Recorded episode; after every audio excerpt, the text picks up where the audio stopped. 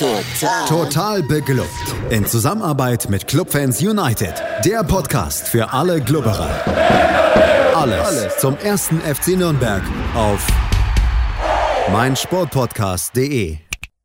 Herzlich willkommen zu einer neuen Ausgabe Total beglückt, dem Magazin über den ersten FC Nürnberg auf meinsportpodcast.de. Mein Name ist Markus Schulz und ich habe mir heute gleich zwei Gäste von unserem Kooperationspartner Clubfans United eingeladen. Das ist zum einen der Stefan Helmer. Hallo Stefan. Servus. Und zum anderen, er gibt heute sozusagen seine Premiere hier bei Total Beklubbt, nämlich den Michael Schnabel. Den kennt ihr allesamt, die ihr regelmäßig bei Clubfans United lest, besser unter seinem Pseudonym Belschanow, nämlich den Michael Schnabel. Hallo Michael. Hallo, guten Abend. Ja, vergangenen Sonntag ging es noch gegen das Tabellenschlusslicht aus Würzburg. Mittwoch dann das Spiel beim Tabellenführer in Kiel. Konträre hätten die Vorzeichen für diese beiden Spiele irgendwie nicht zeigen können. War das Heimspiel gegen die Würzburger Kickers ein fest eingeplanter Dreier, so hätten wohl nur die kühnsten Optimisten sich dazu hinreißen lassen, an einen Sieg an der Förde zu glauben. Jedoch kommt das Spiel des KSV Holstein dem unsrigen ja so ein Stück weit entgegen, denn der Club konnte sich in der Vergangenheit ja immer ganz gut auf Konter und ein schnelles Umschaltspiel verlegen gegen Mannschaften, die ja das Spiel ein bisschen machen mussten. Stefan, mit welchen Erwartungen bist du denn in das Spiel in Kiel gegangen? Ja, ich habe es ja im letzten Podcast schon gesagt, ich wäre mit dem Punkt hoch zufrieden gewesen und so bin ich auch in das Spiel gegangen. Also ich wusste schon natürlich um die Stärke der Holsteiner, ähm, und äh, vor allem der Einzelspieler mit Finn Bartels und so weiter, dass die natürlich auch eine Wucht da vorne drin haben, aber sah uns jetzt auch vor dem Spiel nicht chancenlos. Wir haben ja auch in Paderborn unter anderem auch schon gezeigt, dass wir gegen große Mannschaften bestehen können und da Lösungen finden können und ja, so bin ich in das Spiel gegangen. Ja, Michael, was war deine Erwartung vor dem Spiel? Warst du eher, eher kritisch eingestellt und hast gedacht, wow, es könnte ein bisschen eng werden oder dachtest du, dass man vielleicht ein bisschen mithalten könnte? Ich habe mir eigentlich im Lauf der letzten Jahre abgewöhnt, irgendwelche Erwartungen zu haben, wenn der Club spielt, also im, im, im Vorfeld. Ähm, und es, man muss mit allem rechnen. Äh, das Spiel gegen Würzburg wurde, sagen wir mal, unsouverän hinten raus dann noch gewonnen ähm, vor dem was er in der Tabelle in eine äh, ganz schöne Situation eigentlich gebracht hat. Und insofern habe ich natürlich irgendwie doch gehofft, dass der Club mal eine Überraschung im positiven Sinne schafft.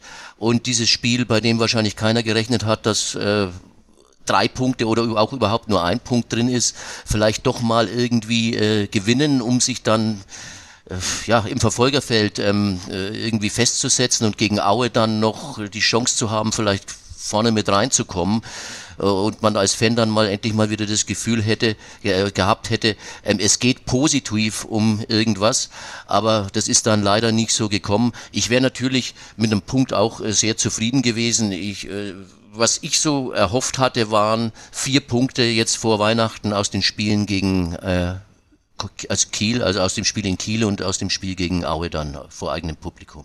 Beziehungsweise nicht vor Publikum, das ist ja nicht dabei.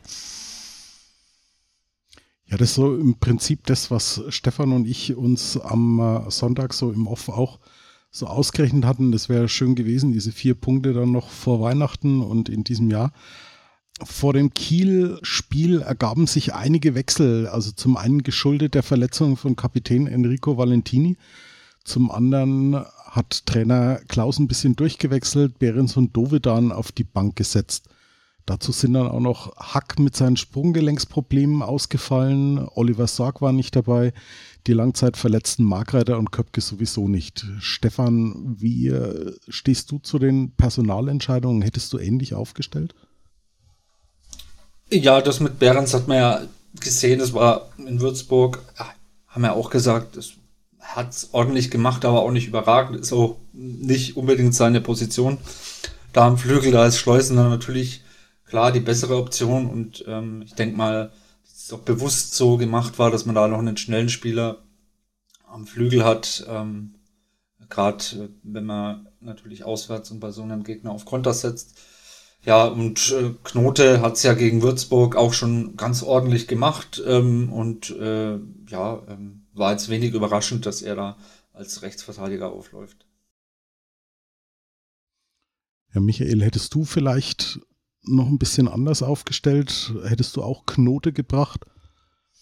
Ja, auf der Position äh, hätte es ja wahrscheinlich im Kader keine anderen ähm, Alternativen großartig gegeben, es sei denn, man hätte auf Dreierkette äh, vielleicht umgestellt, aber nach den Eindrücken gegen Würzburg äh, bin ich davon ausgegangen, dass Knote äh, spielen kann, der da eigentlich im ersten Spiel bis auf ein paar Wackler ähm, für meine Sicht eine ganz ordentliche Partie gespielt hat, auch nach vorne dann ein guten Akzent gesetzt hat mit seinem äh, Pfostenschuss.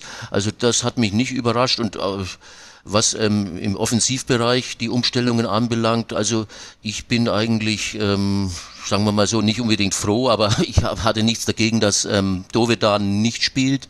Äh, Schleusener ist ein Spieler, den ich eigentlich auch kein allzu großes Vertrauen habe, muss ich sagen. Äh, wenn man bedenkt, äh, dieser Spieler ist jetzt in der zweiten Saison äh, beim Club ähm, hat aber in einem Punktspiel äh, noch kein Tor geschossen. Also er hat, glaube ich, bislang erst ein Tor, abgesehen von Testspielen, geschossen, das uns allerdings den Hals gerettet hat.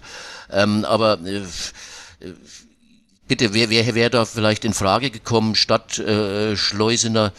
Äh, hat er wahrscheinlich auch keine andere Alternative äh, äh gehabt, äh, der Trainer. Also überrascht hat mich die Aufstellung äh, nicht. Ich meine, was Behrens anbelangt, ähm, man hat natürlich immer diesen Behrens von der Aufstiegssaison unter Kölner im Kopf noch, ähm, wo er natürlich eine überragende Saison gespielt hat, allerdings nicht vom Flügel eher aus, sondern oder vom Flügelzehner, wie es ja, wie es ja heißt. Ist ein Mann natürlich, der seine Stärken hat, wenn er hinter der Spitze oder den Spitzen kommt und auch in den Strafraum reinkommt mit seiner Kopfballstärke. Ich weiß nicht, ähm, wenn man Behrens wenn man auf den noch setzen würde, aber man setzt offenbar nicht mehr auf ihn, dann müsste man ihn eigentlich auf eine zentrale Position im mit offensiveren äh, Mittelfeld stellen, meiner Meinung nach. Ich weiß nicht, ob ich jetzt die Frage beantwortet habe, aber ich habe einfach so gesagt, gut, was mir gut. so eingefallen ist. Ich habe so in den letzten Wochen so eine Auffälligkeit noch gesehen. Äh, ich weiß nicht, wie es euch da geht. Und zwar es sind wieder vermehrt auch zahlreiche Talente aus dem NLZ im Kader. Zum einen geschuldet der Tatsache, dass wir halt doch ein paar Verletzte haben, aber zum anderen fällt mir auch auf, dass solche Leute wie Adam Schrellack oder Simon Rhein eigentlich so gar keine Rolle mehr spielen, also schon auch gar nicht mehr, mehr im Kader großartig sind.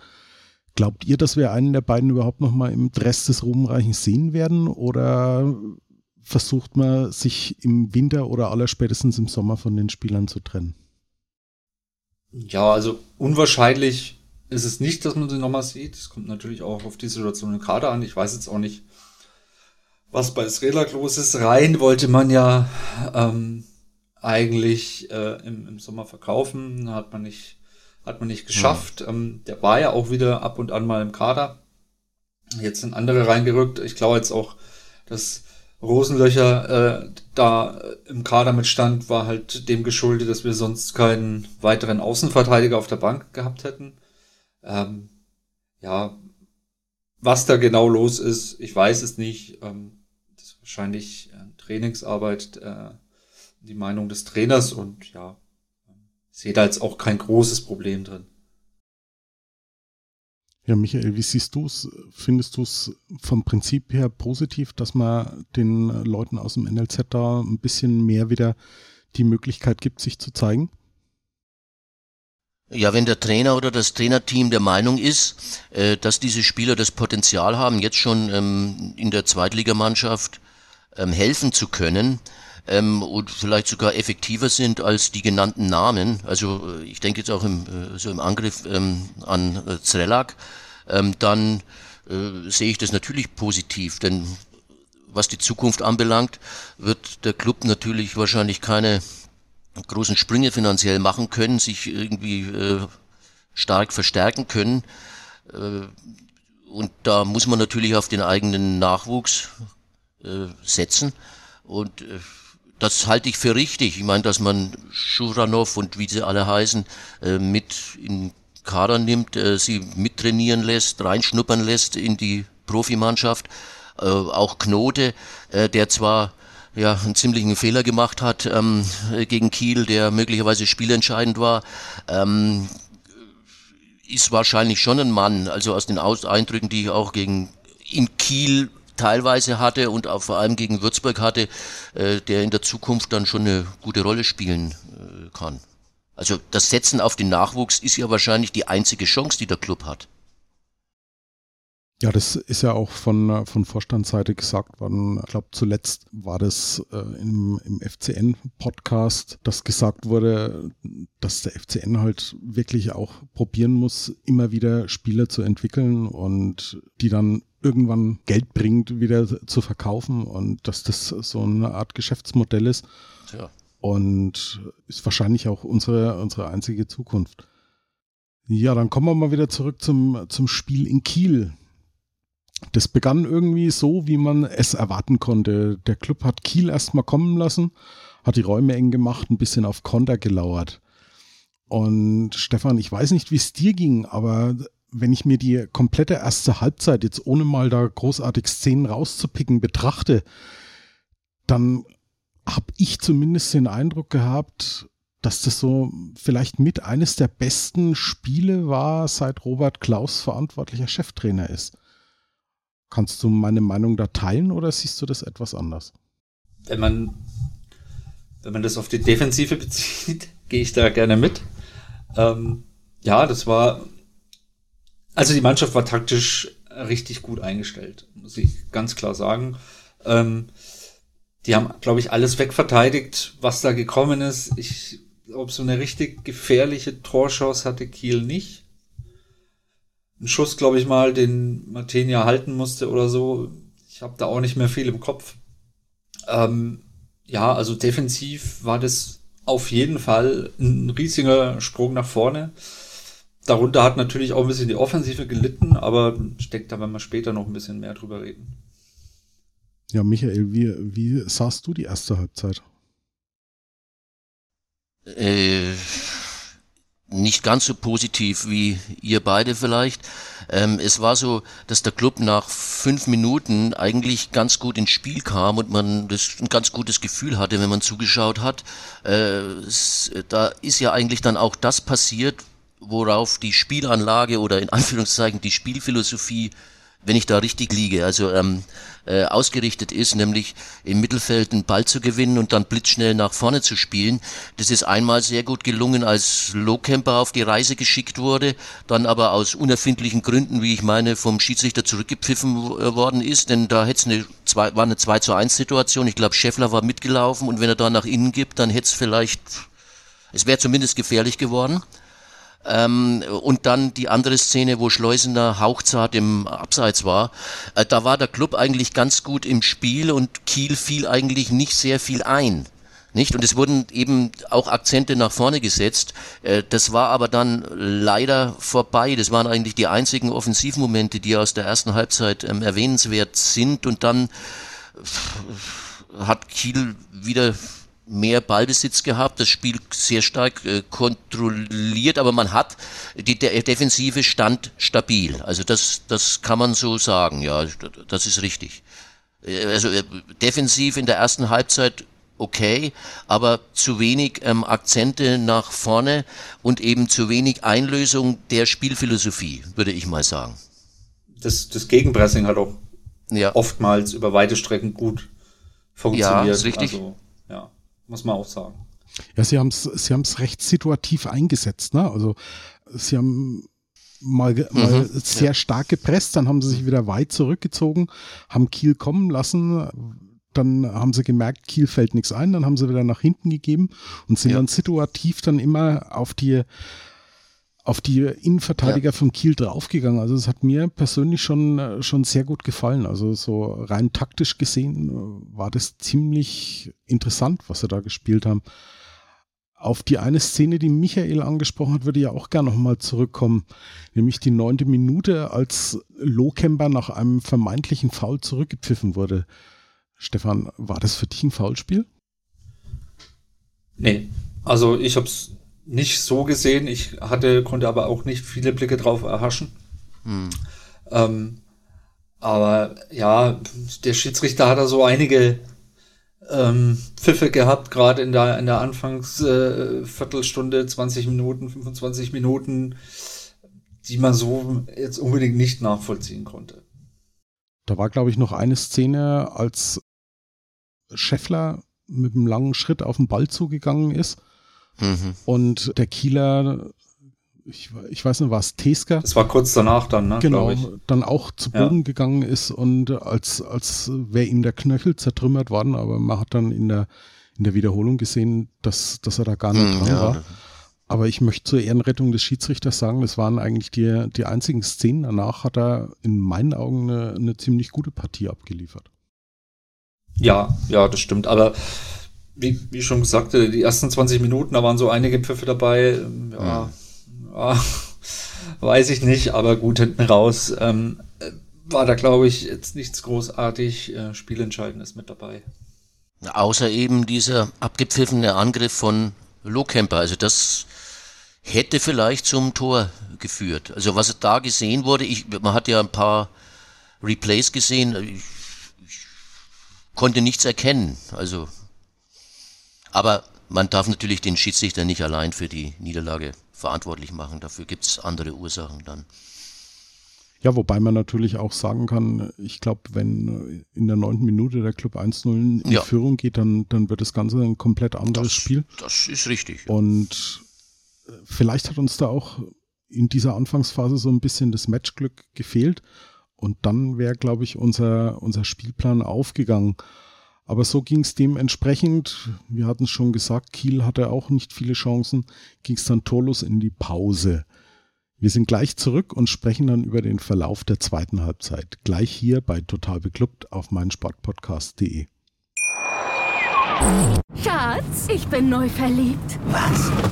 Drüben. Das ist er. Aber das ist ein Auto. Ja, eben. Mit ihm habe ich alles richtig gemacht. Wunschauto einfach kaufen, verkaufen oder leasen. Bei Autoscout24. Alles richtig gemacht. Wir sind zurück bei Total Beklubbt und meine Gäste sind heute Michael Schnabel und Stefan Helmer, beide von Clubfans United.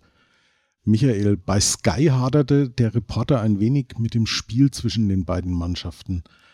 Allerdings fand ich, dass es in der ersten Halbzeit ein, ja, ein recht zähes Ring zwischen zwei gut eingestellten Mannschaften auf hohem Niveau war, allerdings halt ohne diese großartigen Torszenen. Wie ging es dir da in dieser Hinsicht? Also wenn ich einen Spieler vom Club anschaue, dann fieber ich also da äh, ziemlich mit und habe da einen absolut subjektiven äh, äh, Blick darauf, äh, so dass es für mich da eigentlich keine langweiligen Spiele gibt, es sei denn, er liegt gleich frühzeitig aussichtslos ähm, äh, zurück. Also ähm, wie sie das für einen objektiven äh, Zuschauer pff, äh, dargestellt hat. Ja gut, da war es wirklich, wie du gesagt hast, wahrscheinlich wenig spektakulär. Es war stark von der Taktik ähm, geprägt die Taktik vom ersten FC Nürnberg ging in der ersten Halbzeit ganz gut auf, nämlich die Kieler also nicht so zur Entfaltung äh, kommen zu lassen und vom Strafraum äh, eigentlich weitgehend wegzuhalten, so dass es ein Spiel ohne viele äh, Höhepunkte war. Aber ich meine, wenn man es natürlich, sagen wir mal, unter Aspekten ähm, der Qualität äh, der taktischen Umsetzung äh, sieht, dann war das wahrscheinlich für einen Fachmann ein sehr interessantes Spiel, sage ich mal. Ja, Stefan, ich hatte dann so ein bisschen den Eindruck, als hätte Kiel dann direkt nach der Halbzeit so auch ein bisschen, ja, aufs Gaspedal getreten, versucht ein bisschen schneller zu spielen und dann spätestens ab der 59. Minute, das war so für mich so, ja, vielleicht so eine Art entscheidender Wechsel, nämlich dass Mees rausgegangen ist und, und Rese reinkam und dadurch dann nochmal deutlich mehr Geschwindigkeit im Spiel der Kieler war. Ja, vor allem als dann Hauptmann auch noch reinkam, ne? Fand ich so ein bisschen. Ähm ja, ich glaube, dass unser Plan ähnlich, ähnlich dem war wie in Paderborn, nur dass es ähm, halt dann in der Offensive an der Umsetzung äh, gescheitert ist, auch an den Einzelaktionen von unseren Offensivspielern und natürlich, ähm, dass Kiel halt auch defensiv verdammt gut gearbeitet hat. Ich glaube, die haben den Scheffler komplett über 90 Minuten aus dem Spiel genommen oder so lange wie er auf dem Feld war. Den, den hat man leider überhaupt nicht gesehen. Ähm, ja, Schleusener, der hatte oftmals Räume und auch Möglichkeiten, offensiv was zu gestalten, hat sich aber dann auch selber individuell ja. den Ball zu weit vorgelegt oder den Fehlpass gespielt. Also, was ich halt viel gelesen habe, dass man ja so, dass die Taktik zu passiv war. Ich glaube, die war gar nicht so passiv. Die, die Umsetzung war ähm, ja schlampig, möchte ich es mal äh, gelinde gesagt ausdrücken. Ja, du hast ja. es angesprochen, also die Auswechslung von, von Scheffler war so ein Punkt. Ich habe mir im ersten Moment gedacht, boah, englische Woche, vielleicht will er den Scheffler für das Spiel gegen Aue ein bisschen schon. Auf der Homepage des ersten FCN habe ich dann aber gelesen, dass Scheffler ja schon angeschlagen ins Spiel ging. Mhm. Wie war dein Eindruck, Michael? ab dem Zeitpunkt, als Scheffler draußen war, ging eigentlich nach vorne dann überhaupt nichts mehr, weil eben auch dieser, dieser Zielspieler gefehlt hat, der dann zumindest auch mal ein Kopfballduell gewonnen hat. Naja, nach vorne ging eigentlich in der zweiten Halbzeit sowieso sehr wenig, möchte ich sagen. Ähm, ich sehe in der zweiten Halbzeit eigentlich nur eine nennenswerte Szene, das war als Lohkemper nach dem Doppelpass, glaube ich, mit Schleusener ähm, äh, frei vorm Torwart auftauchte und der ihm den Ball vom Fuß geangelt hat. Aber ansonsten war nach vorne eigentlich nicht sehr viel zu sehen. Ich meine, es wurde mit langen Bällen operiert, die eigentlich meistens irgendwo im Nirvana landeten oder äh, wenn sie den Zielspieler gefunden haben, dann gleich wieder verloren wurden, ähm, so dass ich eigentlich nicht sehe, dass mit der Auswechslung von Scheffler ein Bruch im Offensivspiel ähm, stattgefunden hätte. Es hat mich gewundert, ich meine, ich weiß nicht, ich höre jetzt, dass Scheffler äh, schon angeschlagen war, das erklärt mir jetzt irgendwie plausibler, dass er vom Platz gegangen ist, denn ich hätte eigentlich eher Schleusener runtergenommen. Ob ich allerdings Sing äh, eingewechselt hätte, äh, das ist eine andere Frage. Also bei der man mich bislang überhaupt noch nicht überzeugt hat und man hat ja auch in dem Spiel gesehen, dass er dann keine Akzente setzen konnte. Gut, Schleusener ist dann an die Stelle von Scheffler vorne in den Sturm reingegangen, aber also da hätte ich, diese Entscheidung habe ich eigentlich nicht äh, verstanden. Also die Einwechslung von Singh äh, für, für Schleusener. Und ich meine, halt Scheffler lasse ich auf dem Feld. Scheffler hätte ich, also, aber vielleicht war, war es wirklich so, dass er nicht mehr konnte, weil er angeschlagen war. Aber ich hätte Scheffler eigentlich dann schon auf dem Feld gelassen, auch wenn man, wenn er abgemeldet ist über lange Zeit. Ist es ein Spieler, der irgendwann mal vielleicht frei ist und tatsächlich einköpft oder ein Tor schießt. Und vor allem muss man ja damit rechnen, dass man doch eins bekommt, wie sie dann war, und man dann ähm, äh, vorne einen kopfballstarken äh, Mann braucht. Der war natürlich vom Feld dann was sich auch in der Schlussphase dann negativ ähm, ausgezahlt hat. Ein weiteres Problem war ja auch, dass wir offensiv kaum Zweikämpfe gewonnen haben. Ne? Ja, also, ja. Da kannst du Taktik ähm, einstellen, wie du willst, wenn du halt offensiv dann äh, individuell äh, einzeln deine Zweikämpfe nicht gewinnst und die meisten davon verlierst, dann passiert halt dann offensiv auch leider recht wenig.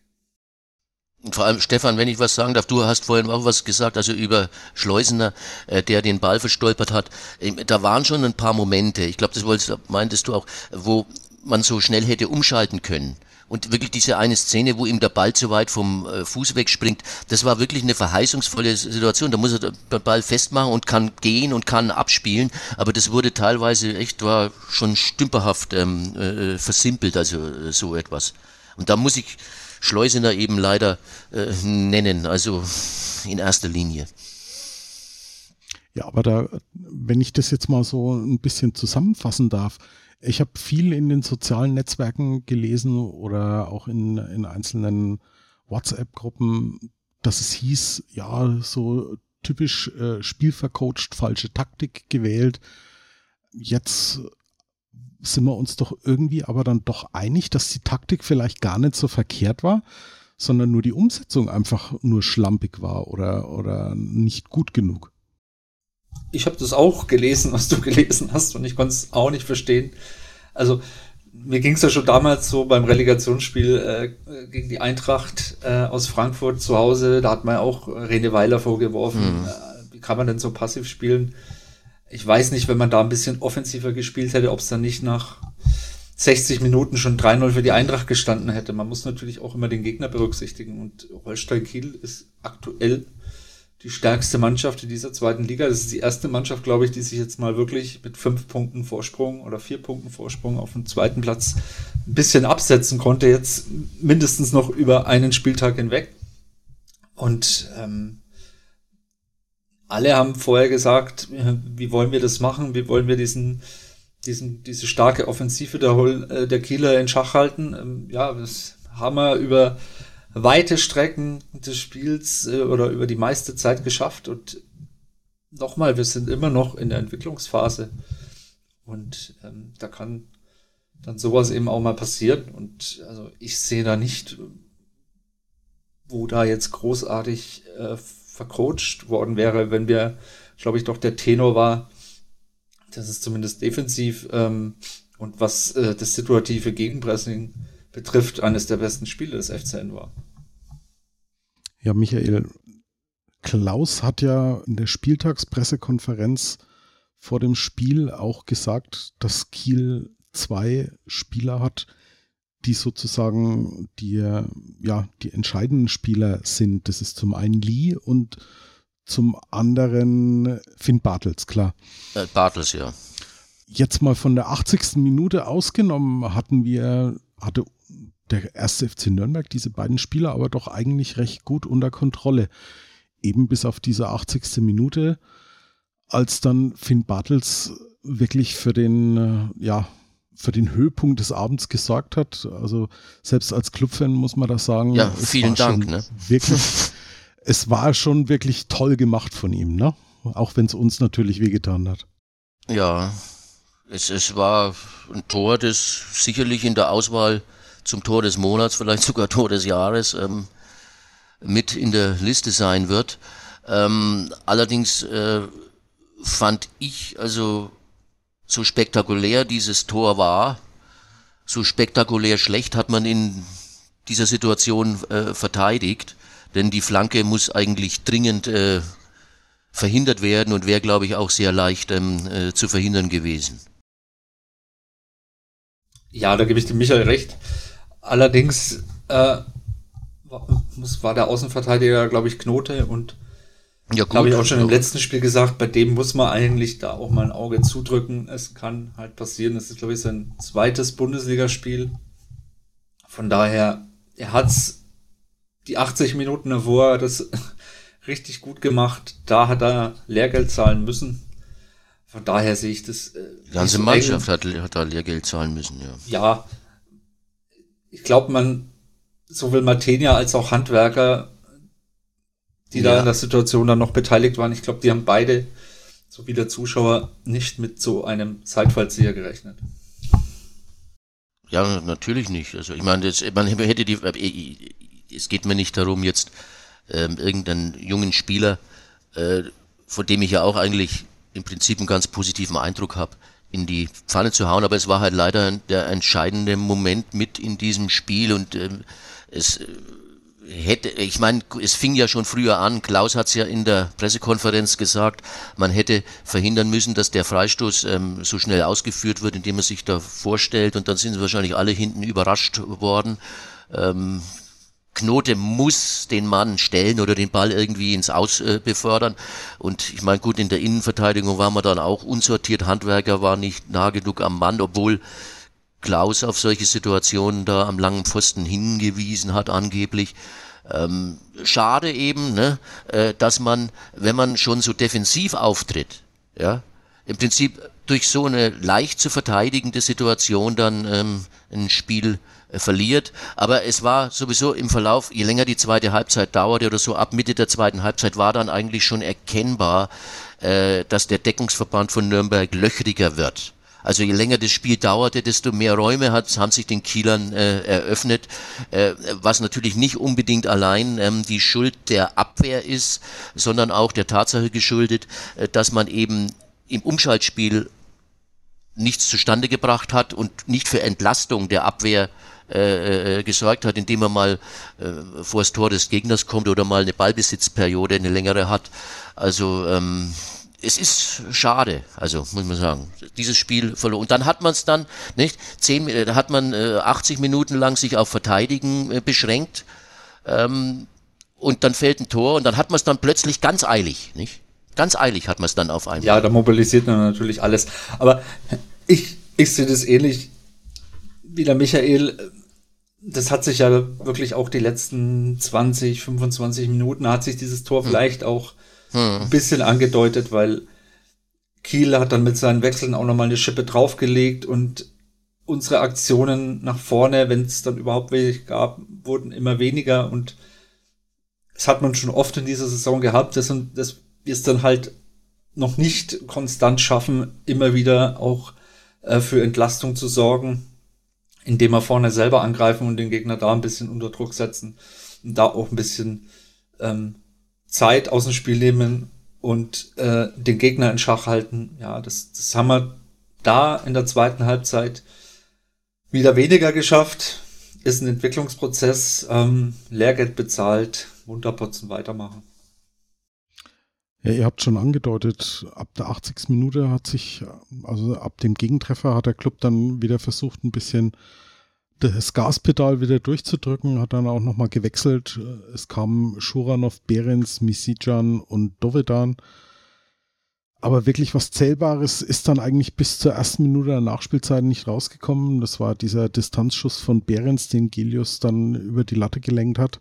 Aber. Eckball danach war, glaube ich, auch nochmal gefährlich. Ich meine, das war ein haltbarer Ball von Behrens. Ich meine, den muss ein Torwart haben. Also, das war kein Schuss. Aber es kam eine Ecke raus. gefährlich war. Es kam eine Ecke, aber ja, da war dann noch einmal ein bisschen Getümmel, aber eine richtige Chance ist ja eigentlich nicht mehr ja, entstanden. Ja, es war dann, ne? hinten raus mit dem Wechseln war halt, also entweder Hektik, verlieren wir ne? jetzt 2-0 oder ja, ja. wir spielen 1-1. Ja, ja, so, so ist es ja. Ja, somit war dann der erste FC Nürnberg zum ersten Mal in dieser Saison ohne eigenes Tor geblieben und verliert mit 0 zu 1 beim Spitzenreiter in Kiel. Wir sind dann gleich zurück, ziehen ein abschließendes Fazit und blicken noch ein bisschen voraus auf das letzte Spiel des Jahres gegen Erzgebirge Aue. Gleich hier bei Total Beklubbt auf meinsportpodcast.de. Schatz, ich bin neu verliebt. Was? Drüben. Das ist er. Aber das ist ein Auto. Ja, eben. Mit ihm habe ich alles richtig gemacht. Wunschauto einfach kaufen, verkaufen oder leasen. Bei Autoscout24. Alles richtig gemacht.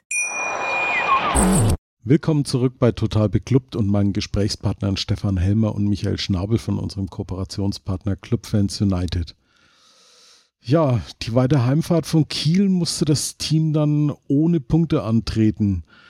Was behaltet ihr beide denn von dem, von dem Spiel übrig? Ärger, weil mehr drin gewesen wäre, wenn man vielleicht mutiger agiert hätte? Oder doch eher so, ja, positives Nachdenken an das Spiel?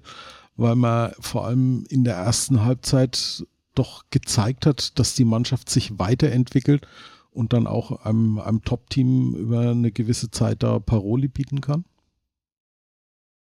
Ja, also mein Fazit ist milde.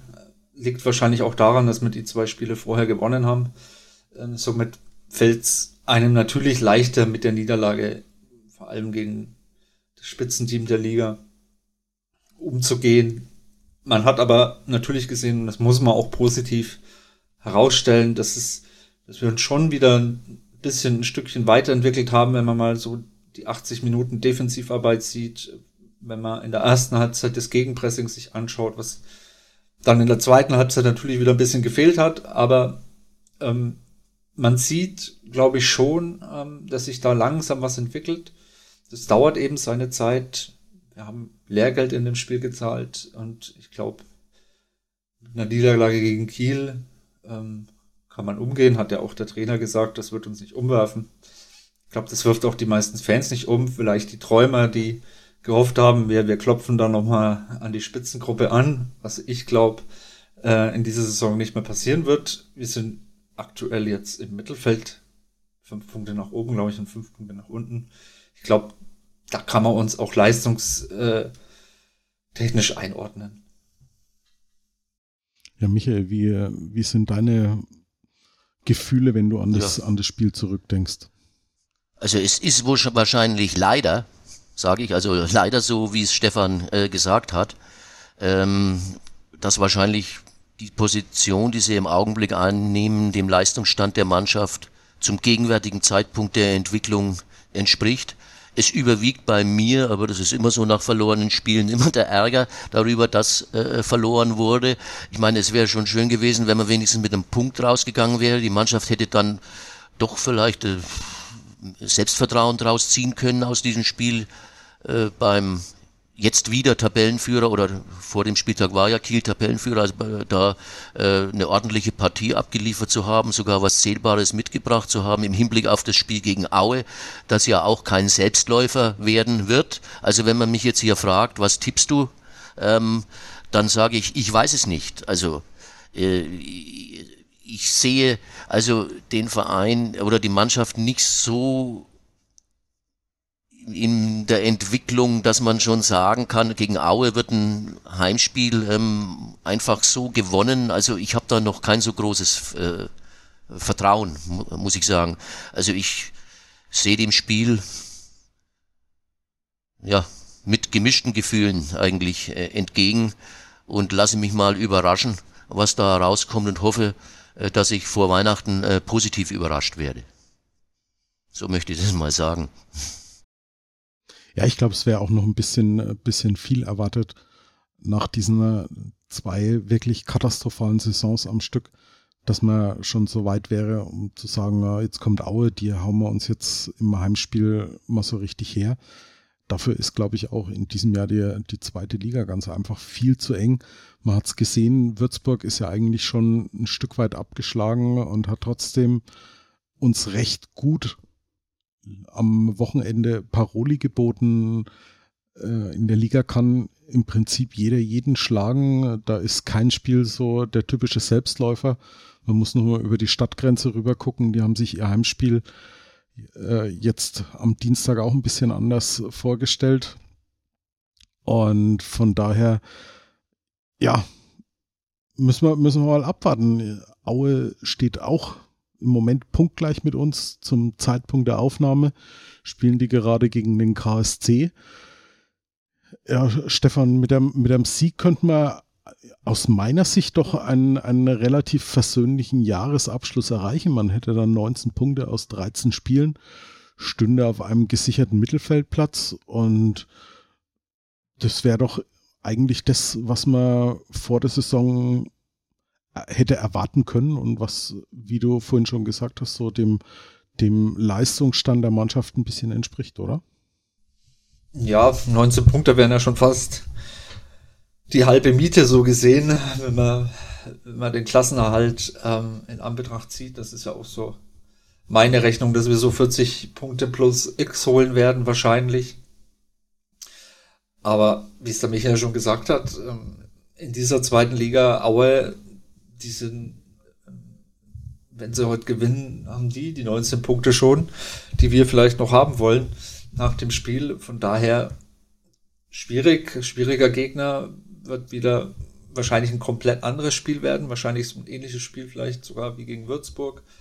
Ähm, geht wieder bei 0-0 los und ähm, diese Liga ist eng und es wird schwierig werden, äh, Aue zu schlagen, aber es ist auf keinen Fall äh, unschaffbar und ich hoffe natürlich, ähm, dass wir das Spiel gewinnen. Ja, das hoffe ich auch. Also, das ist klar. Ich glaube, da sind wir uns wirklich alle dreimal einig, dass wir, dass wir das hoffen. Also, es wäre schon schön nach, nach diesem Jahr, das doch in jeglicher Hinsicht ein besonderes Jahr war, da noch einen ja. versöhnlichen Abschluss dann zu haben. Dann schauen wir einfach mal, was am Sonntag da alles so geht. Vorher wird Dr. Felix Amrein von dieser Stelle aus, lieber Felix, auch nochmal die herzlichsten Glückwünsche, versuchen, ein Gegnergespräch auf die Beine zu stellen mit einem Fan von Erzgebirge Aue. Die Analyse wird voraussichtlich dann auch am Montag passieren. Die wird dann wieder in den gewohnt bewährten Händen von Felix liegen. Und bis dahin bleibt mir jetzt nur der Verweis auf unseren Kooperationspartner Clubfans United. Da gibt's wie immer Infos rund um den ersten FC Nürnberg. Total beklubbt dürft ihr sehr gerne bei iTunes oder eurem bevorzugten Podcatcher abonnieren. Wir freuen uns über Bewertungen bei iTunes und Feedback bei Twitter oder Facebook. Mein heutiger Dank geht zum einen an Stefan Helmer. Vielen Dank, Stefan. Immer wieder gerne. Und natürlich auch vielen Dank an Michael Schnabel. Dank dir, Michael. Keine Ursache. Ich wünsche euch allen ein schönes Wochenende, ein hoffentlich erfolgreiches Spiel am vierten Advent. Bleibt gesund und dann hören wir uns wieder bei der nächsten Folge Total Beklubbt hier auf meinsportpodcast.de. Schatz, ich bin neu verliebt. Was? Da drüben. Das ist er. Aber das ist ein Auto. Ja, eben. Mit ihm habe ich alles richtig gemacht. Wunschauto einfach kaufen, verkaufen oder leasen. Bei Autoscout24. Alles richtig gemacht. Total. Total beglückt. In Zusammenarbeit mit Clubfans United. Der Podcast für alle Glubberer. Alles, Alles zum ersten FC Nürnberg auf meinsportpodcast.de. Schatz, ich bin neu verliebt. Was? Da drüben. Das ist er. Aber das ist ein Auto. Ja, eben. Mit ihm habe ich alles richtig gemacht. Wunschauto einfach kaufen, verkaufen oder leasen. Bei Autoscout24. Alles richtig gemacht.